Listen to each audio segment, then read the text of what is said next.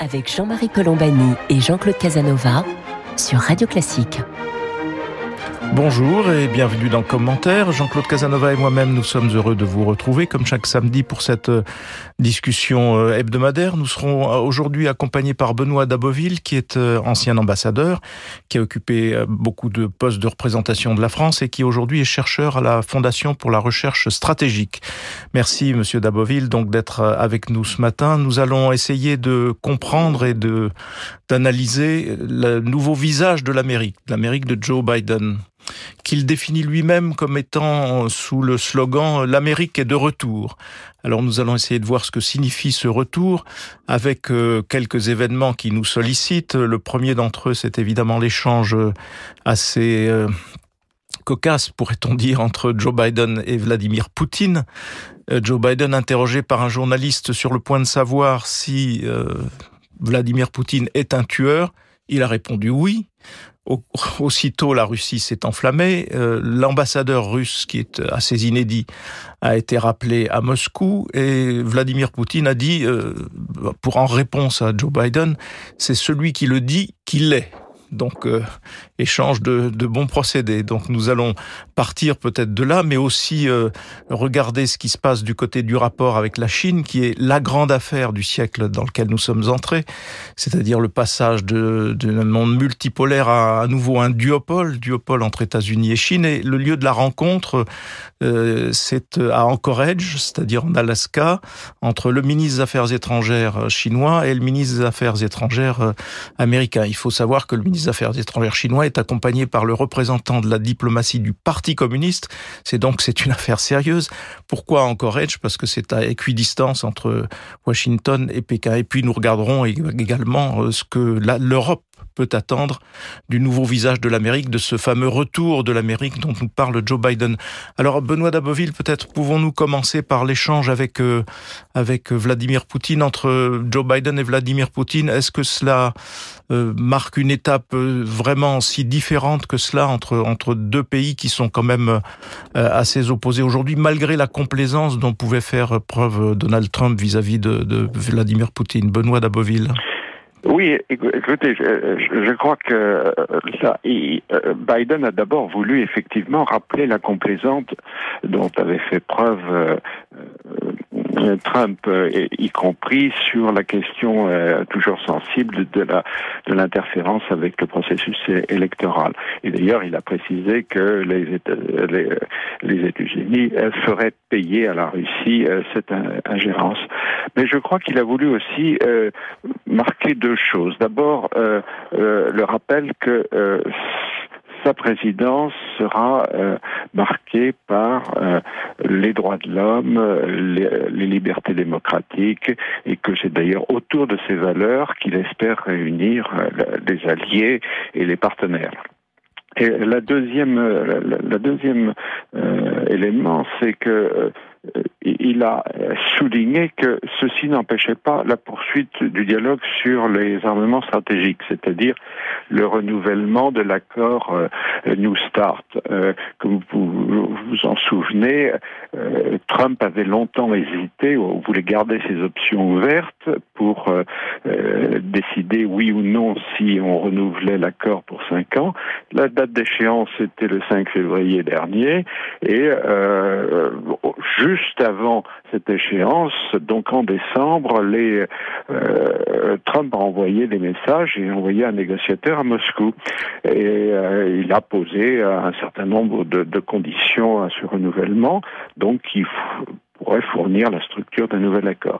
Benoît Daboville, oui, peut-être faudrait-il préciser euh, ce qu'est cet accord New Start. Il porte, je crois, sur des, des éléments de la stratégie ou de, du, de l'arsenal pardon, nucléaire de chacun des deux pays. Absolument.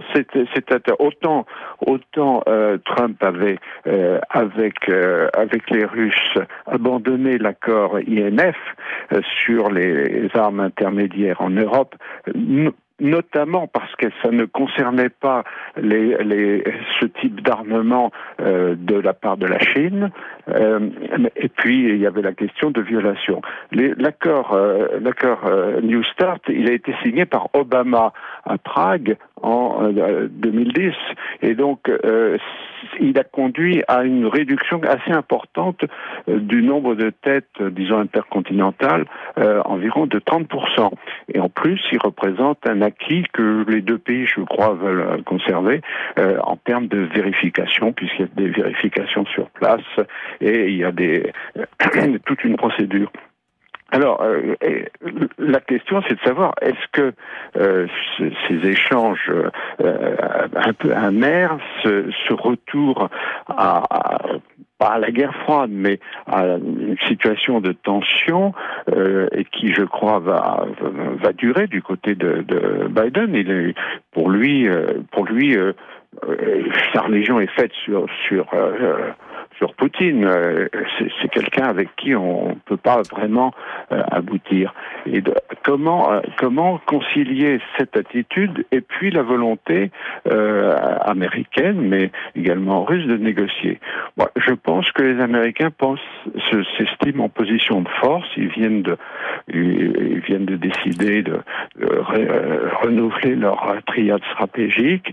Ils pensent que la, la Russie est dans une situation économique qui n'est plus celle de la décennie précédente, parce que les, prix du pétrole euh, sont, sont, plus aussi euh, intéressants.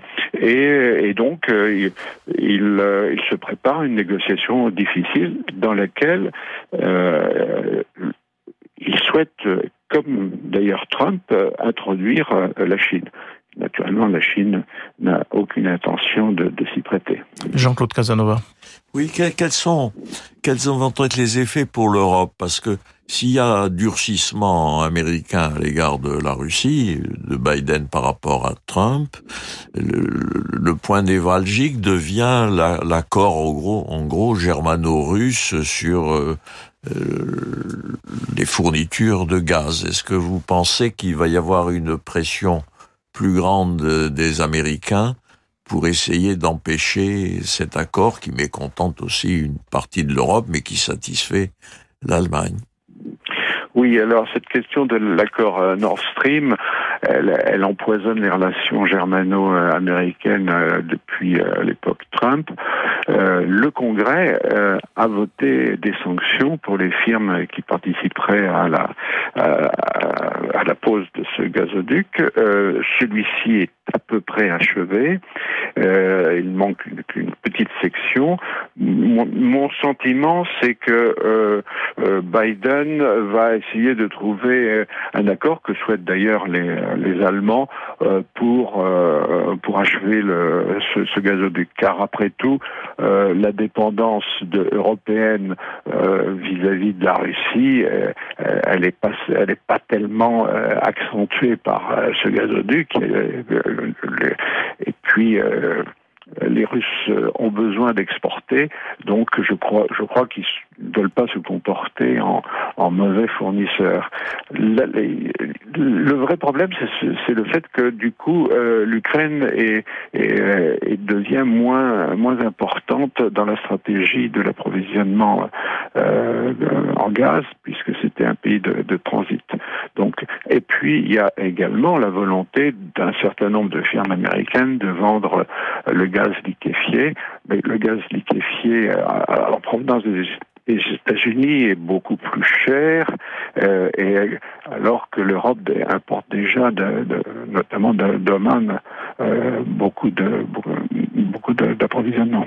Jean-Claude Donc je, je, pense, je pense que ça sera pas, ça sera pas un élément, ça sera un problème pour le Congrès euh, et, et, Biden. Mais Biden, il y a, il y a 40 ans qu'il euh, qu'il euh, négocie avec le traité, avec le, le, Congrès. Et de ce point de vue-là, il est assez, euh, il est assez compétent.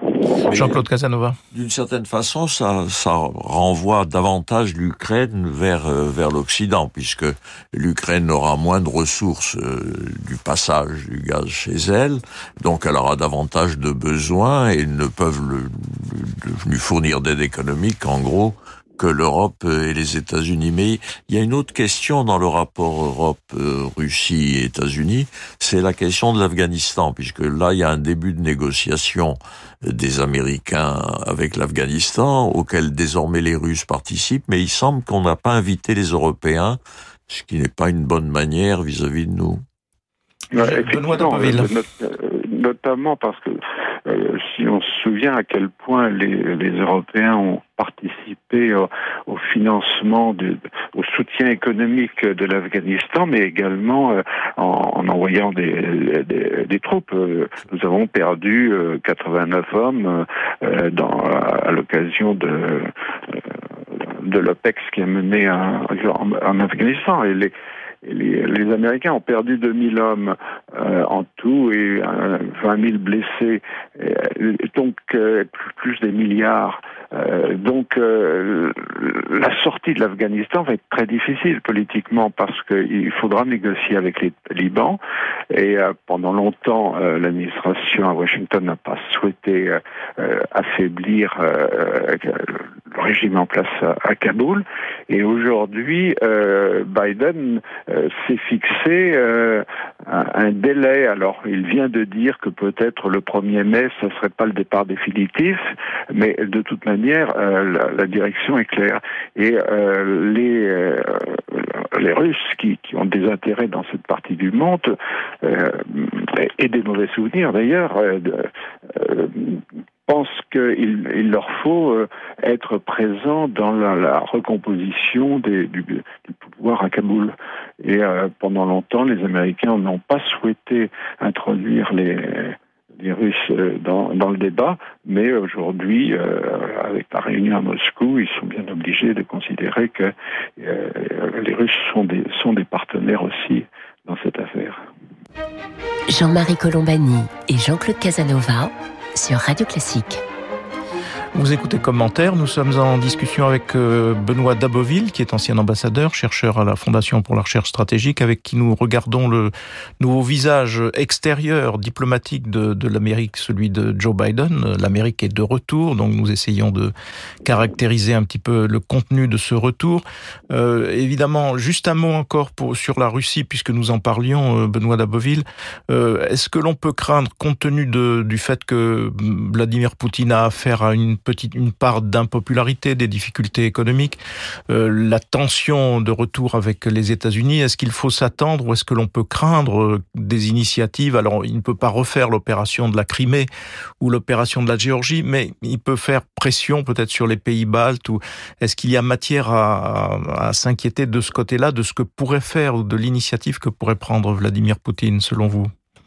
Vous avez raison, l'opération euh, en Ukraine et en Crimée a été euh, finalement assez populaire, notamment compte tenu des relations historiques, etc. Mais ça n'a pas duré. Et aujourd'hui, je crois que tous les sondages, toutes les indications qu'on peut avoir sur l'état de l'opinion russe, c'est essentiellement le déclin économique, la, hausse des prix et les difficultés quotidiennes. Et donc, je pense que les prochaines élections euh, vont être euh, assez difficiles pour euh, pour Poutine. Alors, est-ce que l'affaire Navalny va contribuer à, cristalliser les oppositions en Russie?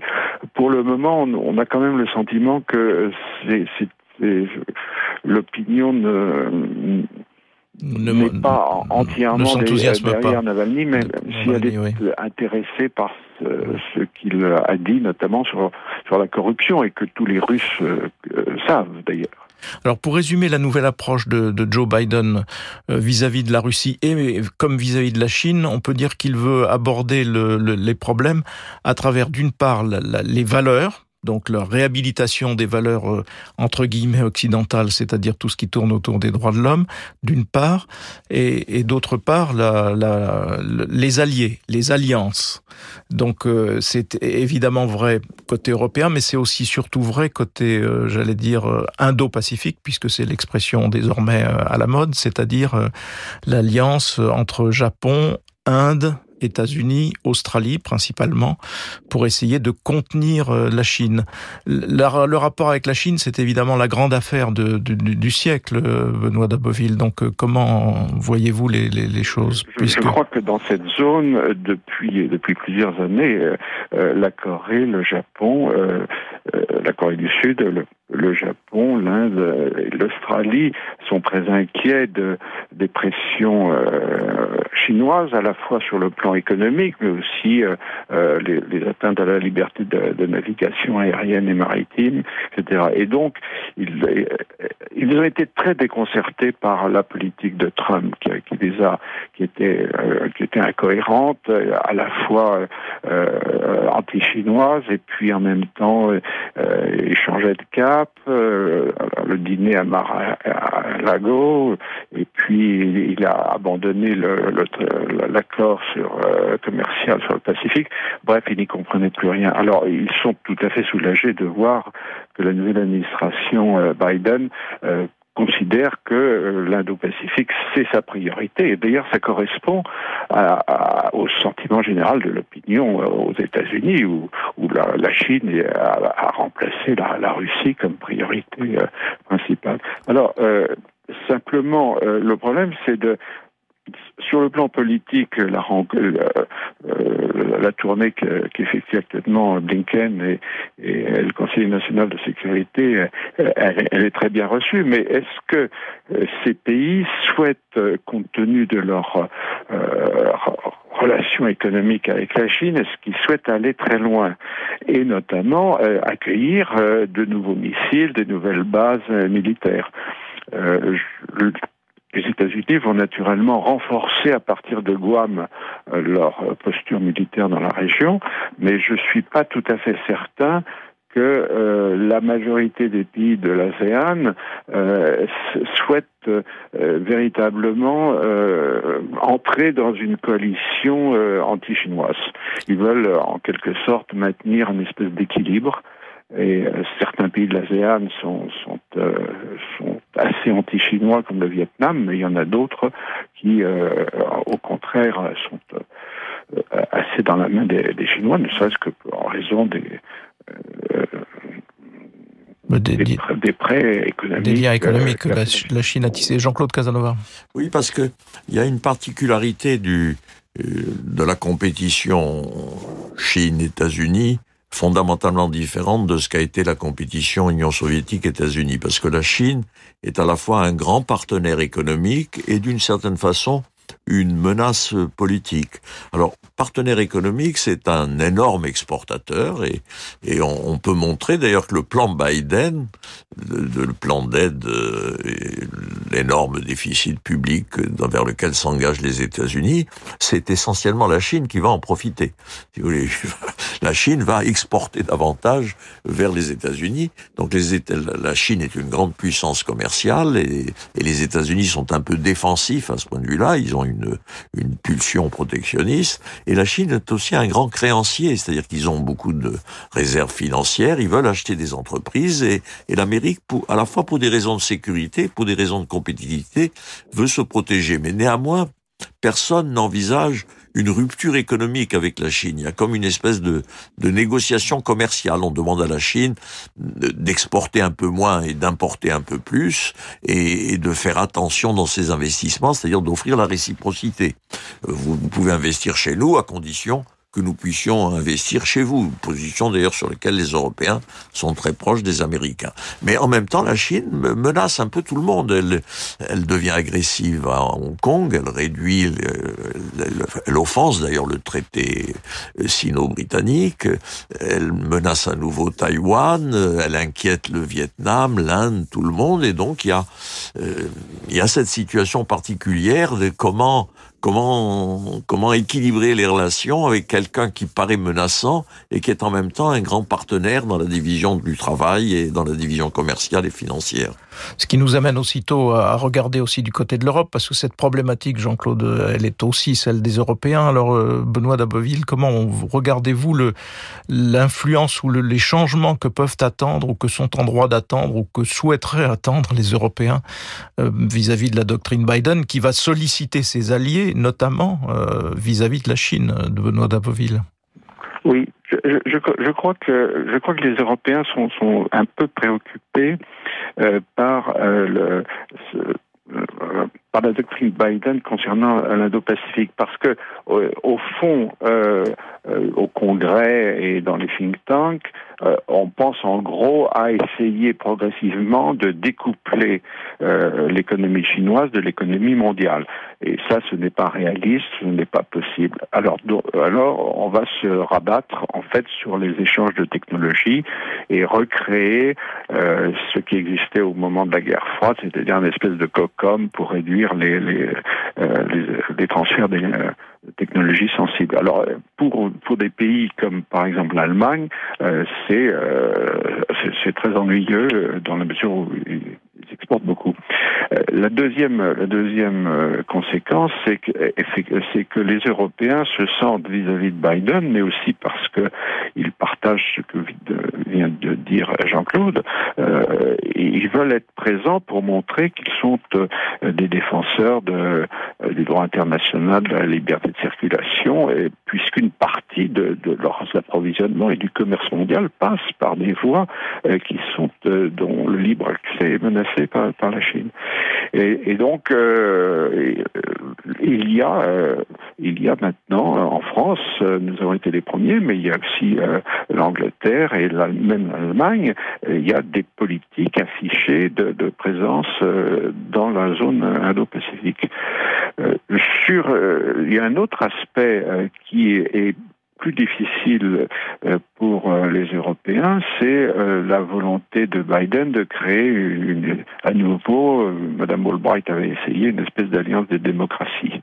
Le, le, problème, c'est naturellement du côté des démocraties, mais le problème c'est de savoir avec qui. Il y a certains pays comme l'Inde, euh, l'Inde de Modi n'est pas spécialement démocratique en ce moment, et euh, or pourtant c'est un, élément essentiel de, la stratégie dans, cette zone. Donc, mais pour le reste, je pense que les Européens sont naturellement soulagés de l'arrivée de l'équipe Biden. C'est une, ce sont d'ailleurs des, euh, des, des politiques et des, des fonctionnaires euh, que nous connaissons bien, s'ils étaient tous dans l'administration Obama, et donc euh, il y a une espèce de, connivence euh, très très euh, très profonde. Sur le sur le sur les aspects disons militaires alliance atlantique etc ben, tous les européens sont soulagés de ne plus être accusés par Trump d'être des ennemis économiques des des gens qui ne payent pas leur, leur quote part etc cela dit il faut pas faire d'illusions Washington continuera de, de, de revenir sur est-ce que les Européens euh, respecte le, le, les, les, engagements de burden sharing, euh, etc. Mais dans l'ensemble, je crois qu'il y a euh, une, volonté de, du côté des Européens de, euh, disons, donner un nouveau cours à la relation transatlantique, tout en étant tout à fait conscient que les Américains ont leurs intérêts et que les Européens doivent euh, aussi euh, veiller à, sauvegarder les leurs. Jean-Claude Casanova, pour euh, pratiquement terminer cette discussion. Bon ben, je crois que nous sommes sortis de l'ère Trump. Nous revenons au problème permanent, qui est une pulsion. Il y a la SDN et l'ONU sont des grandes créations américaines. Wilson et Roosevelt voulaient la même chose, mais ce sont des grandes organisations qui sont frappées par un mal irréductible, c'est que la démocratie n'est pas universelle. Et même d'une certaine façon, la démocratie est actuellement légèrement en retrait dans le monde par rapport à il y a une dizaine ou il y a une quinzaine d'années. Donc les Américains posent un problème permanent, ils offrent une solution de remplacement qui n'est pas satisfaisante parce que nous devons continuer à vivre avec des pays qui ne sont pas nécessairement des démocraties. Et Benoît Daboville, pour, conclure sur la relation avec les Européens, il, faut aussi s'attendre à la permanence d'un nationalisme économique du, de la part des États-Unis. Il n'y a, pas de traité euh, de libre-échange transatlantique, ça avait été évoqué, mais ça n'a pas abouti, et donc on va, on va rester peut-être un peu chacun chez soi, Benoît Daboville.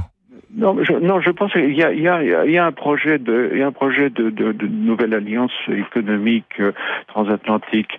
Mais je crois que le, pro, le problème, c'est pas tellement l'administration Biden, c'est le Congrès. Euh, euh l'administration Biden, elle pense d'abord aux élections mid-term, c'est-à-dire dans deux ans, et, euh, et donc euh, au lobby, et au sentiment qui a été euh, répandu, enfin, développé par euh, par Trump, à savoir que le libre échange, euh, c'est ça fait perdre à, à l'Amérique profonde ses emplois, etc. Et donc le, le Congrès est très va être très très difficile sur tous ces aspects. Alors il faut en plus ajouter pour un Biden, il a il a quand même un caillou dans dans la chaussure avec la politique d'immigration. Et, et, et on voit déjà que, euh, que Trump euh, euh, utilise et le critique, etc. Donc Biden a dit dès le début, ou du moins ses conseillers, ma priorité c'est quand même la politique intérieure. Et c'est c'est restaurer l'Amérique, l'unité de l'Amérique bien sûr, mais aussi la prospérité des classes moyennes, parce que c'est l'enjeu des élections internes. Et, et, donc euh, il y, a, vraiment de ce point de vue-là une, claire, volonté de ne pas trop aller dans le sens du libre-échange euh, économique. Merci, merci Benoît Daboville de nous avoir euh, accompagnés aujourd'hui dans ce petit tour d'horizon sur le nouveau visage diplomatique des États-Unis, les États-Unis de Joe Biden. Pour ce qui nous concerne, Jean-Claude Casanova et moi-même, nous vous remercions de nous avoir prêté attention aujourd'hui et nous vous donnons rendez-vous samedi prochain pour une autre édition de commentaires.